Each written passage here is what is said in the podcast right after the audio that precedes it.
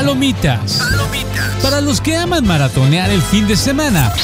Estrenos cinematográficos, series y programas de televisión. Solo en Palomitas. Comenzamos. ¿Qué tal amigos de Reporte Índigo? ¿Cómo están? Espero que se encuentren muy bien y bienvenidos a una nueva edición de Palomitas donde te contamos todo el chisme del cine, todo lo que viene, las novedades de la industria y mucho más. Como siempre se encuentra su servidor Cristian Maxisa y me encuentro con mi colaboradora Vida Ventura. ¿Cómo estás? Bien, Cristian. Aquí viendo cuáles son los estrenos, cuáles ya, ya viste en esta temporada y a, a cuáles te vas a apuntar tú. Yo ya, ya, me ha tocado ver una gran cantidad de ellas. Recientemente, bueno, vi la de Indiana Jones y el Dial del Destino, que yo, siendo fanático de Indiana Jones, siento que la crítica quizá fue muy dura con la película. Incluso hay algunos que decían que es, es peor que la calavera de cristal, pero yo estoy en desacuerdo con, con, esta, con este comentario. A mí se me hizo un cierre satisfactorio, pero la película la realidad es que no logró obtener las ventas que Disney esperaba y Disney por su propia parte está sufriendo una, una crisis porque ¿sabes cuánto dinero ha perdido en total en las últimas nueve producciones La Casa del Ratón? No tengo el dato. 900 millones de dólares. Wow. Sí, esto es diferentes producciones por diversas decisiones. Por ejemplo, La Sirenita que fue una película muy polémica, ¿no? En muchos sentidos hay gente que le encantó.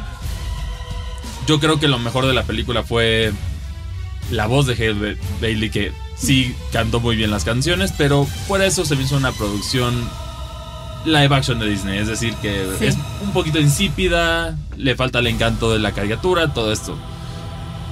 Esta película, a pesar de todo el ruido que se hizo, solo sumó, ahorita va, va por 23 millones de dólares de ganancias. No es nada para una, no. para una producción de ese tamaño con un presupuesto tan grande.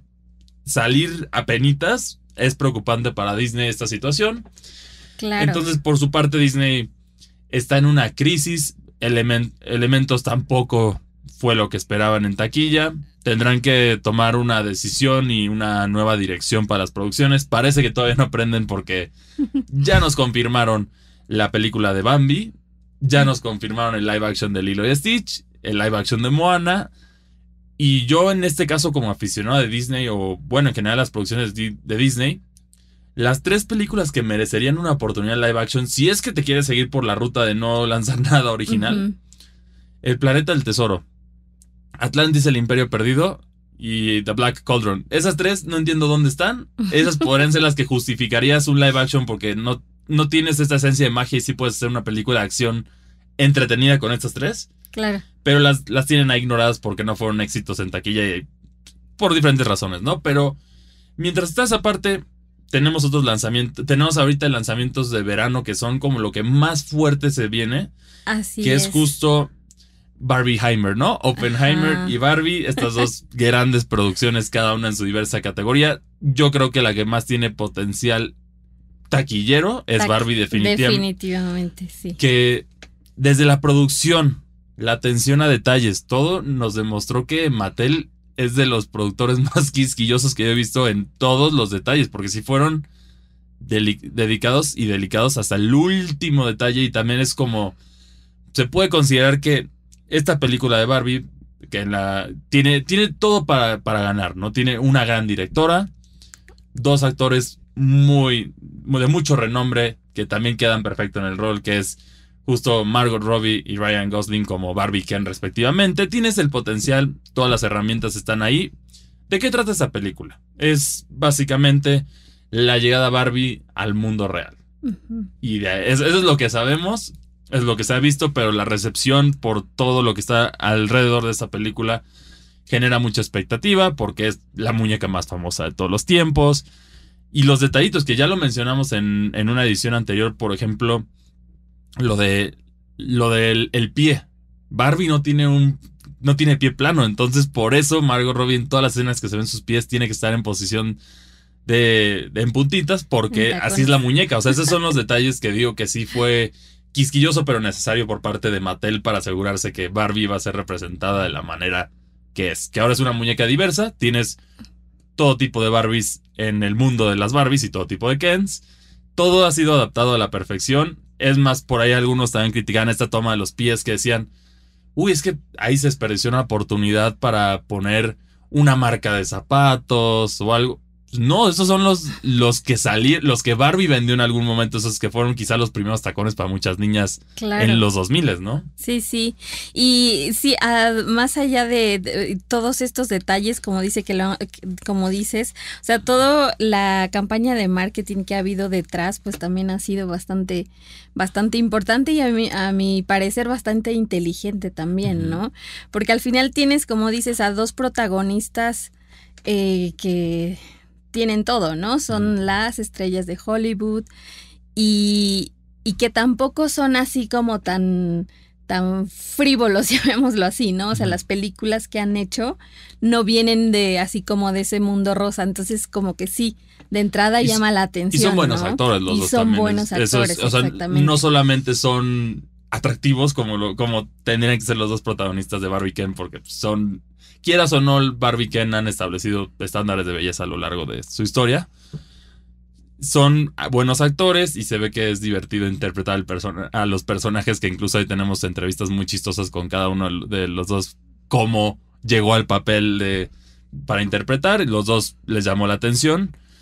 Aquí, ¿quién diría que la directora de Lady Bird y de otras grandes producciones, yo nunca me lo hubiera me lo había imaginado que iba a dirigir Barbie, pero bueno, aquí la tenemos. Es que es eso también, es, es, eso es un, es un gancho. O sea, en mi caso, que no soy para nada de Barbie, pero sí he visto las películas de esta directora, pues la verdad es que sí me llama la atención querer ver esta, o sea, su visión, ¿no? Porque, y, y, luego los comentarios que, que he, leído respecto a, justo ahora que hablabas de las películas con gran presupuesto de Disney que han sido un fracaso, pues hay una gran expectativa por esta, por esta película de Barbie, porque es una película con gran presupuesto con, y con un elenco femenino, que normalmente no sucede eso. O sea, el, gran presupuesto no se va como a, historias de directoras y sobre todo de una mujer que ha hecho como revisiones a historias con un toque eh, más feminista, ¿no? Sí, exacto, que es esta Greta Gerwig. Y también aquí, o sea, las, tienes la combinación de cosas, tienes el inicio del universo de Mattel que ya se anunció y todo va a tener película. Todo. Barney, Hot Wheels, cualquier producto que tenga un estatus de icónico de Mattel va a tener una película. No sabemos si va a ser el toque más corporativo que hemos visto en los últimos años, por ejemplo. Son buenas películas, pero son comerciales, básicamente, ¿no? Tenemos la del Flaming Hot, que es la historia detrás de la, de la creación de los icónicos chitos. Tenemos por otra parte, la de Air, que también es, sí es como Nike contrató, como Nike hizo el contrato con Jordan y eso, pero se puede decir que es un comercial, ¿no? Para la marca. Producciones pagadas por las mismas marcas, toda esta cobertura y es un, es un gancho que ahorita está haciendo porque las productoras de cine están como que tambaleándose por malas decisiones en los últimos años, entonces ahora los que están entrando son las marcas grandes de otros medios. Por ejemplo, en animación tenemos a Nintendo con la película de Mario que ya sabemos el éxito que fue. Air fue un éxito y también es, tiene la parte del dinero de Nike.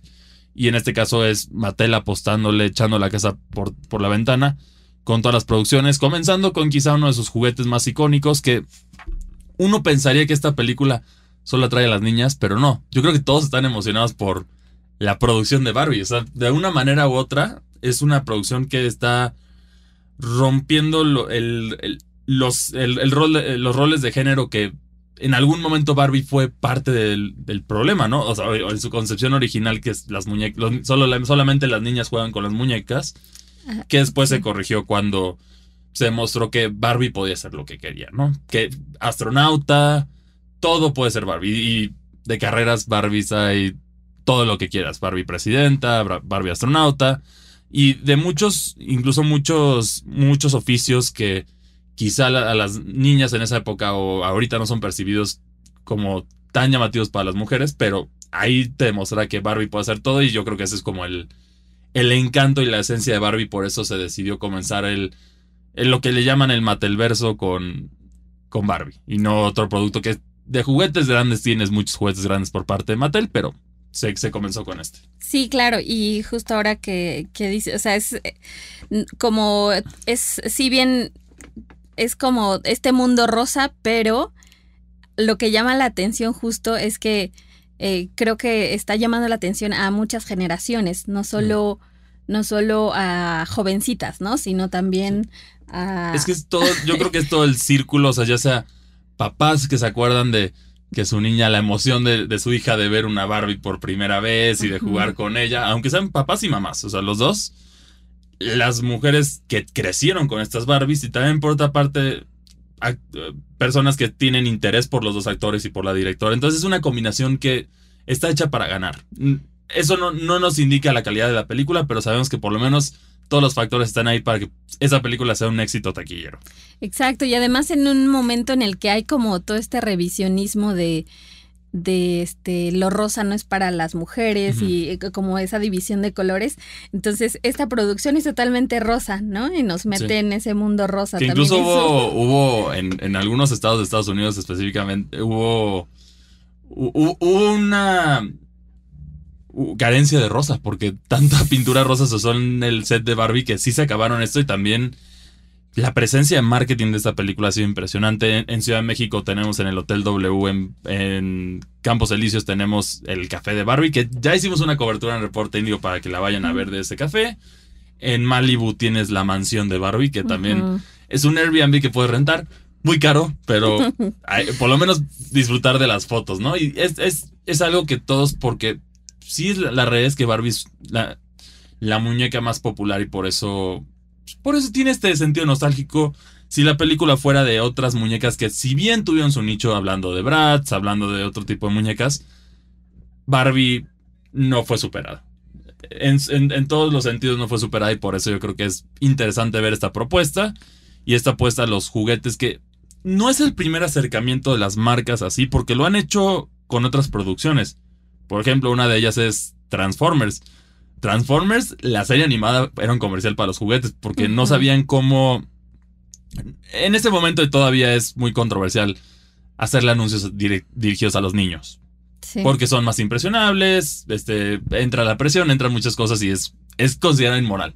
Entonces la solución fue, creémosle una historia a estos personajes para que los juguetes vendan como pan caliente, sale Transformers y, y pegó. Pero esa es una historia que no fue a diferencia de otros personajes como He-Man, que sale primero He-Man y luego los juguetes, y las tortugas ninjas que salen los cómics, todo lo demás y luego los juguetes. Aquí sí fue como esa creación que puedo decir un, un stone de marketing que le salió excelente y, lo han tratado de replicar. Pero ahora la tendencia que estamos viendo en el cine, en esa parte es o las corporaciones grandes que no son del cine son las que tienen el dinero para invertir en estas producciones que ya cada vez el precio es más elevado, ya estás hablando de, de cientos de millones de dólares. Y pues obviamente su beneficio es su comercial. Claro. O tienes, por otra parte, este, esta parte del cine clásico que ahorita también tenemos el mismo día de lanzamiento de Barbie, que es Oppenheimer, Christopher Nolan, ganador de Oscar, es un director legendario, responsable de producciones como las de Batman, la de Inception, Inception Interstellar, que es, es una combinación ganadora en muchos sentidos. Hans, Zimmer como compositor. Tienes también a tus, a tus actores que siempre están en tus producciones sin importar cuál producción sea. Entre otras cosas, ¿no? Y, y también es como para los actores es un honor ser parte de alguna producción de, Christopher Nolan, porque es uno de esos directores con, con renombre. Como lo, como lo mencionamos en su momento nosotros también, por ejemplo, con Guillermo el Toro que Kate Blanchett, con tal de aparecer en la película Pinocho, tomó el rol del chango y hacer ruidos. Pero es Kate Blanchett. Entonces, es como este, es este honor de ser parte de algo que, que producen o dirigen ellos, ¿no? Oppenheimer trata sobre la creación de la bomba atómica. Está hecha, esto entraría más como yo digo, una, la forma artística del cine. Ya vimos la forma comercial, taquillera esto, ahora esta es la forma artística del, cine. Para empezar, la película está grabada de cierta forma. En teoría, solo funciona. Para verla en su forma creada, estás muy limitado en qué pantallas de cine puedes ir a verla, porque es una IMAX, pero es de un tamaño específico. Así es. Incluso el guion, eh, le- eh, escuchaba los comentarios de los actores que decían cuando recibieron el guion, pues todo está contado en primera persona. Entonces que fue como, ok, ¿y esto cómo va? O sea, también, o sea, como dices, todo eh, como jugar con el arte del cine, ¿no? Que son los dos contrastes, los dos polos Totalmente. opuestos. Los dos nos encantan en sus formas, pero también es padre tener esta producción. Y tenía rato que no teníamos una producción de, de Christopher Nolan desde Tenet, que a mí sí me gustó. Hay gente que está, se siente mixta en su opinión del de Tenet, pero, pero yo creo que tampoco está a la par de otras producciones que, que había tenido. Sí, creo que la última más eh, mejor recibida fue eh, esta o Dunkerque, creo. No- no Ah, Dun- recuerdo. Dun- Dunkirk, sí, Dunkirk fue la última bien recibida que, si mal no recuerdo, también ganó, ganó una serie de premios por, Sí. por Dunkirk. Entonces demuestra, Christopher Nolan demuestra que puede trabajar con las emociones, puede explorar ciencia ficción, bueno, ciencia, pero muy hasta la ficción, pero sin ser ciencia ficción, Sí, porque Interstellar tiene ciertas, sí tiene, o sea, sí se consultó sobre ciertas teorías científicas, este, Tenet, sí, lo del viaje del tiempo, eso sí, no, no sé cómo explicarlo, pero ahí está. Y en este caso ahora es, es uno de los eventos más importantes que cambió el rumbo de la historia, para bien o para mal, la bomba atómica. así es. Y luego con, pues sí, el elenco que tiene Killian Murphy, que ha sido en los últimos años una gran estrella por su serie en este, eh, por su personaje de Tommy Shelby en este, ¿cómo se llama esta serie? Peaky Blinders. Sí, en Peaky Blinders. Y bueno, también, y, Y- y en teoría lo que decíamos es, es uno de los consentidos de Nolan, porque tú, seguramente si no ves Peaky Blinders, si ves Peaky Blinders, sabes quién es, pero si no tú ves en Batman, sale como espantapájaros. Ujú. En, en, en todas las películas de Christopher Nolan tiene un rol, ya sea villano o sea un personaje secundario, pero ahí está presente y es por eso, por eso se dice que es el consentido, como Hans Zimmer lo es en las composiciones de música, Ah, que así por es. eso es siempre este, pues bueno, Hans Zimmer es otro de estos compositores legendarios, yo diría que sí ha probado estar a la par de, de John Williams, yo diría que es como el sucesor de John Williams que, que fue el, también tiene una, un repertorio impresionante, ¿no? Empezando por El Rey León, seguido por producciones como la franquicia completa de Piratas del Caribe, tiene, tiene también su, su repertorio impresionante, ¿no? Entonces son estas dos producciones, las de verano fuertes, cayó en coincidencia que iban a hacer esto, entonces ya se hablaba de una colaboración, de algunos le llaman Barbenheimer, otros le llaman Bar Barbieheimer, incluso hay muchísima gente de acuerdo a diferentes estadísticas, ya sea de Cinépolis, de AMC en Estados Unidos, que mucha gente ya ha comprado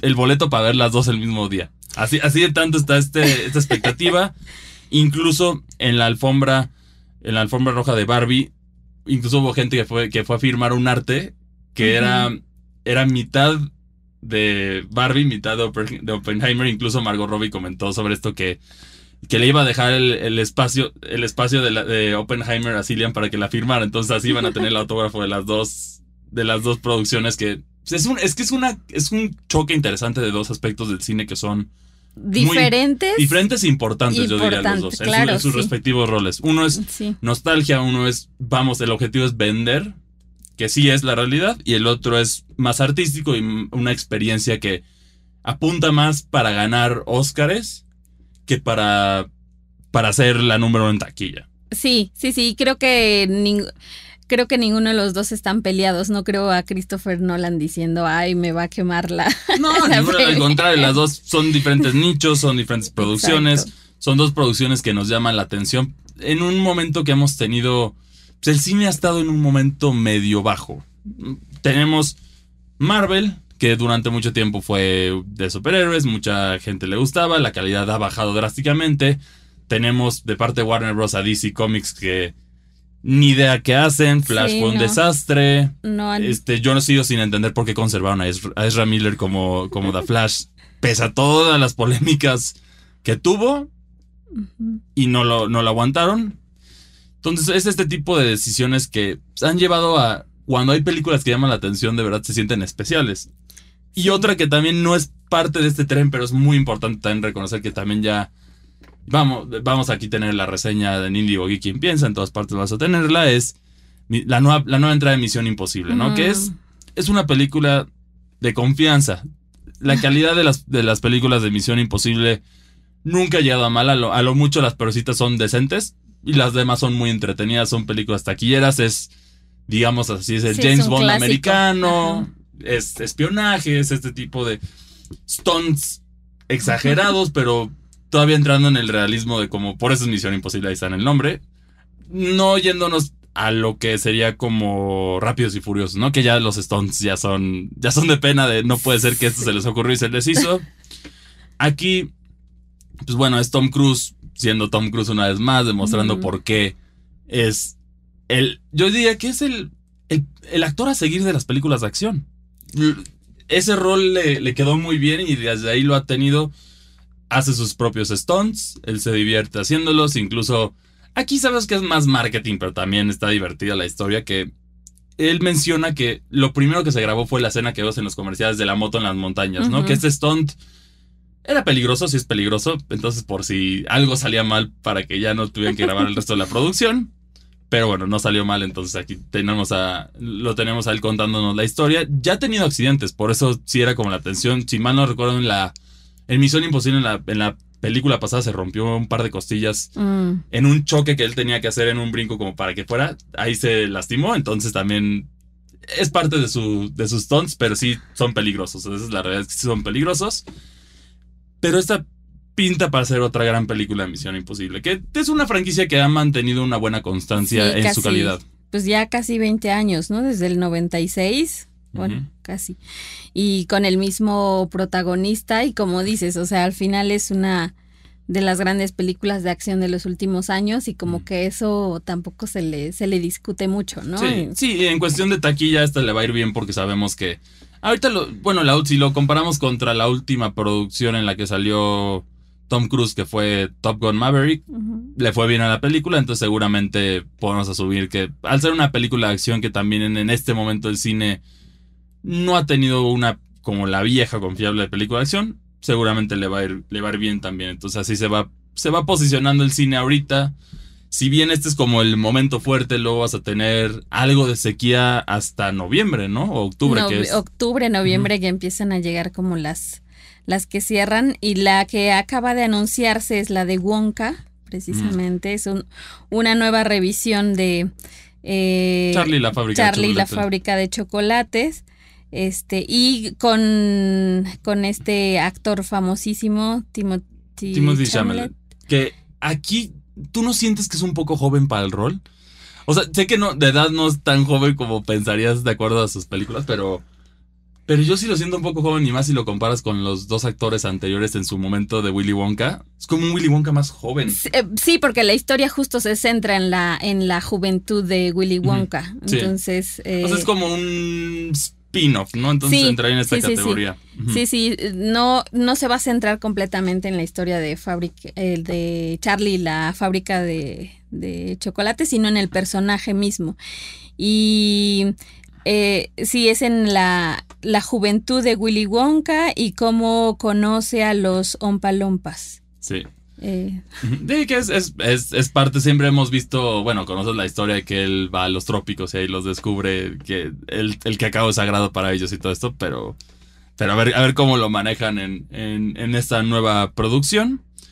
Y por otra parte, todavía falta tiempo para esta película, pero también otro chismecito interesante. Es que Ryan Reynolds compartió una foto de algo que ya queríamos ver, de, su producción de Deadpool 3, esta película de superhéroes que es es para adultos, entonces por favor no lleven a sus niños a ver Deadpool 3 porque ya lo hemos visto con Deadpool 1 y 2 que salen traumados porque es violencia, es sí es una violencia más realista. Lo más importante, bueno, lo que más llama la atención de la gente de esta producción de Deadpool era el regreso de Hugh Jackman como Wolverine, mm. que es yo digo que es el personaje que se le quedó a, se le quedó a Hugh Jackman como le pasó a a otros actores con sus respectivos personajes, como decir Johnny Depp con, el, con Jack Sparrow, ese sería el equivalente. Indiana Jones. Regresa Bueno, con, exacto, Indiana Jones con Harrison Ford, que nunca se pudo zafar de Indiana Jones, por más que tuvo buenas producciones. Incluso él ya lo dijo, ya, ya acabe con el personaje. Pero aquí sale con el atuendo original de los cómics de Wolverine y eso tiene a la gente más emocionada. Le agregaron mangas a la- a- al, al atuendo original, pero esto tiene un sentido de ser porque sabemos que Hugh Jackman tuvo cáncer de piel, entonces es para protegerlo del sol. Es. Básicamente eso no, no es, no era una... No es como faltarle el respeto al original, pero es por seguridad del actor que regresa a traernos su, uno de sus roles más icónicos que es de las, yo creo que es de las pocas producciones de Disney que prometen que pues, en general para, para hacer los 100 años de Disney ha sido un año, ha sido un año muy amargo para Disney. en- en Pues de experimentos fallidos, ¿no? Sí, ahorita de animaciones nuevas le queda Wish. Que te pregunto, yo también estoy en la misma. ¿Has visto algo de Wish? No. ¿Has visto marketing de Wish? No, fue mucho ruido con la sirenita. Sí, y ya, ya. como No, fue su apuesta del año. Lo demás parece que estaban preocupados. El em- elemento salió sin pena ni gloria. No hubo mucho ruido detrás de la producción. Indiana Jones fue más el ruido que hizo Harrison Ford y, bueno, Steven Spielberg y, la, producción. Y Wish está ahí. Yo creo que por lo menos al ser una animación original de Disney, vale la pena voltearla a ver. Pero no hay ruido. Y eso es preocupante porque se supone que es la película animada de la celebración de los 100 años de Disney. Entonces, ¿qué está pasando en Disney? Hay, hay una situación muy fuerte. Hay rumores ya apuntan de que aparentemente... se bueno, Bob Iger regresa para reestructurar la empresa y posiblemente vender ciertas partes. Mm, Estaba rondando un rumor con Star Wars que George Lucas lo quería de regreso, pero es, está desmentido este rumor hasta este momento. Y así está circulando todo en este momento y es una situación grave en la casa del ratón que parece no, no encontrar su nueva, su nueva posición, ¿no? Y también por otra parte, Disney tuvo que volver a lanzar productos con su imagen clásica de Mickey Mouse porque Mickey Mouse ya iba a cumplir 100 años y si no y si no lanzaban nada ya sabes que se vuelve propiedad pública, entonces ya podrían podría recibir el mismo trato que recibió Winnie the Pooh como una, un slasher o otras películas de terror o algo. Entonces por eso seguramente si ustedes ven con sus hijos caricaturas de, de Mickey Mouse, seguramente verán el diseño clásico porque l- lo necesitan hacer ahorita. Entonces eh, es- está así la situación. Disney sufre, Warner Bros. ya parece posicionarse de nuevo, de regreso después de malas decisiones con DC Comics, después de la, de la adquisición, ya incluso HBO por su parte también ya vemos producciones que ya están llegando a Netflix, ya, ya está regresando a estar en, en múltiples servicios H- HBO. Las producciones principales Sí. no, pero por lo menos ya vemos unas, que es yo creo que emocionante mínimo. Ahora ya puedes ver algo de HBO sin necesidad de tener HBO Max, ¿no? Entonces Sí. por su parte está bien para, para el consumidor. Sí, hay como toda una reorganización de, de los contenidos, ¿no? Y de también de, supongo, de ver hacia dónde van o qué, qué es lo que la gente quiere consumir, ¿no? Porque no están pegando estas, estos experimentos que están, que están lanzando. Vamos a, vamos a ver cómo, cómo termina el año Disney, ¿no? Sí, porque Disney, la verdad, no se le ve, no se le ve una situación y necesita ese- ese- esa película ganadora y no la ha encontrado. Mm, No la ha encontrado y parece ser que pues, todas las esperanzas en este año están en Wish. Y si el esfuerzo de marketing ha sido bastante bajo por parte de Disney, no me, no me inspira a nada. A pesar de que a mí, por lo menos lo que hemos visto, me llamó la atención la película. mm, Pero ahorita, ahorita parece que, como decimos, la tendencia es una, películas de videojuegos, ya se, ya están anunciando un chorro, ya tenemos, y series, tanto películas y series de videojuegos. Se viene la película de Gran, Turi- de Gran Turismo. Es, es una película, es un juego de carreras, pero bueno, aquí va a ser la clásica película narrativa deportiva con, con simplemente la marca del juego. La película de Mario, ya hay, hay pláticas para traer más, más propiedades intelectuales de Nintendo al cine. Veremos en qué culmina, pero seguramente no le va a salir barato a quien las esté buscando, porque son franquicias fuertes. Tienes también el anuncio, bueno, ya viene la, nueva de Mortal Kombat. Tienes. eh, Parece que el, el cine de videojuegos está gozando de un renacimiento, un éxito ahorita, reemplazando a los cómics que ya van, van de salida, en su mayoría por baja calidad o por. de plan, yo creo que ya se cerró como que el ciclo ya es muy difícil mantener la expectativa, ¿no? En lo que es específicamente Marvel después de, de Infinity War y de todo este ciclo, fue muy difícil ya mantener la, la ola siguiendo porque ya te comiste uno de tus villanos fuertes, los otros no han tenido la misma introducción tan buena. Y, y por otra parte están las películas de marcas, las películas corpo bonitas, que yo lo que me da miedo es que seguramente después de ver las buenas, también empezarán a llegar las malas porque otras marcas se quieren subir en el, en el tren, ¿no? Y esto nos va a traer a, a ver las historias de diferentes marcas, pero no necesariamente van a ser de buena calidad. Y ahorita que hablábamos de, de Timothy Chamlet, me- ya recordé que hay otra película que viene en noviembre, la segunda parte de Duna o De Dune, sí. Entonces eh, también es, Sí. es otro de que, los... que yo siento, la primera fue muy buena, pero siento que como que fue tanto tiempo que ya el ruido se calmó. O Bueno, por lo menos ahorita en lo que está el Barbieheimer, yo creo que ninguna otra película puede salir al... O sea, por lo menos como de, oye, estoy aquí, a menos que sea Misión Imposible por lo que es. Sí, Pero ya después de esto ya se va a calmar y ya posiblemente ya em, se levantará el interés por Doom, que tiene actores taquilleros, es una película entretenida, es un remake de una película clásica, pero lo están haciendo bien hasta el momento y me gustaría ver la dirección que le dan. sí. Pero bueno, ya se nos, se nos acabó el tiempo. Como siempre, muchas gracias por acompañarnos. Recuerden que si quieren ver más de este contenido relacionado al cine, pueden visitar el sitio de Reporte Índigo en la sección de Piensa y la sección de Índigo Geek. Ahí pueden ver reseñas, pueden ver análisis de estas películas, entre otras cosas, muchos artículos editoriales. Y bueno, si nos quieren escribir a nosotros, también tenemos nuestras redes sociales personales. A mí me encuentran en Twitter como arroba cristianmac62. ¿Y a ti cómo te encuentran, Navidad? Yo soy como arroba Ventura en Twitter. Y bueno, muchas gracias por escucharnos. Nos vemos hasta la próxima. Palomitas. Palomitas, una producción de Locura FM y Reporte Índigo. Cut, cut, cut, cut, cut, cut, cut, cut. That's a fucking joke, right?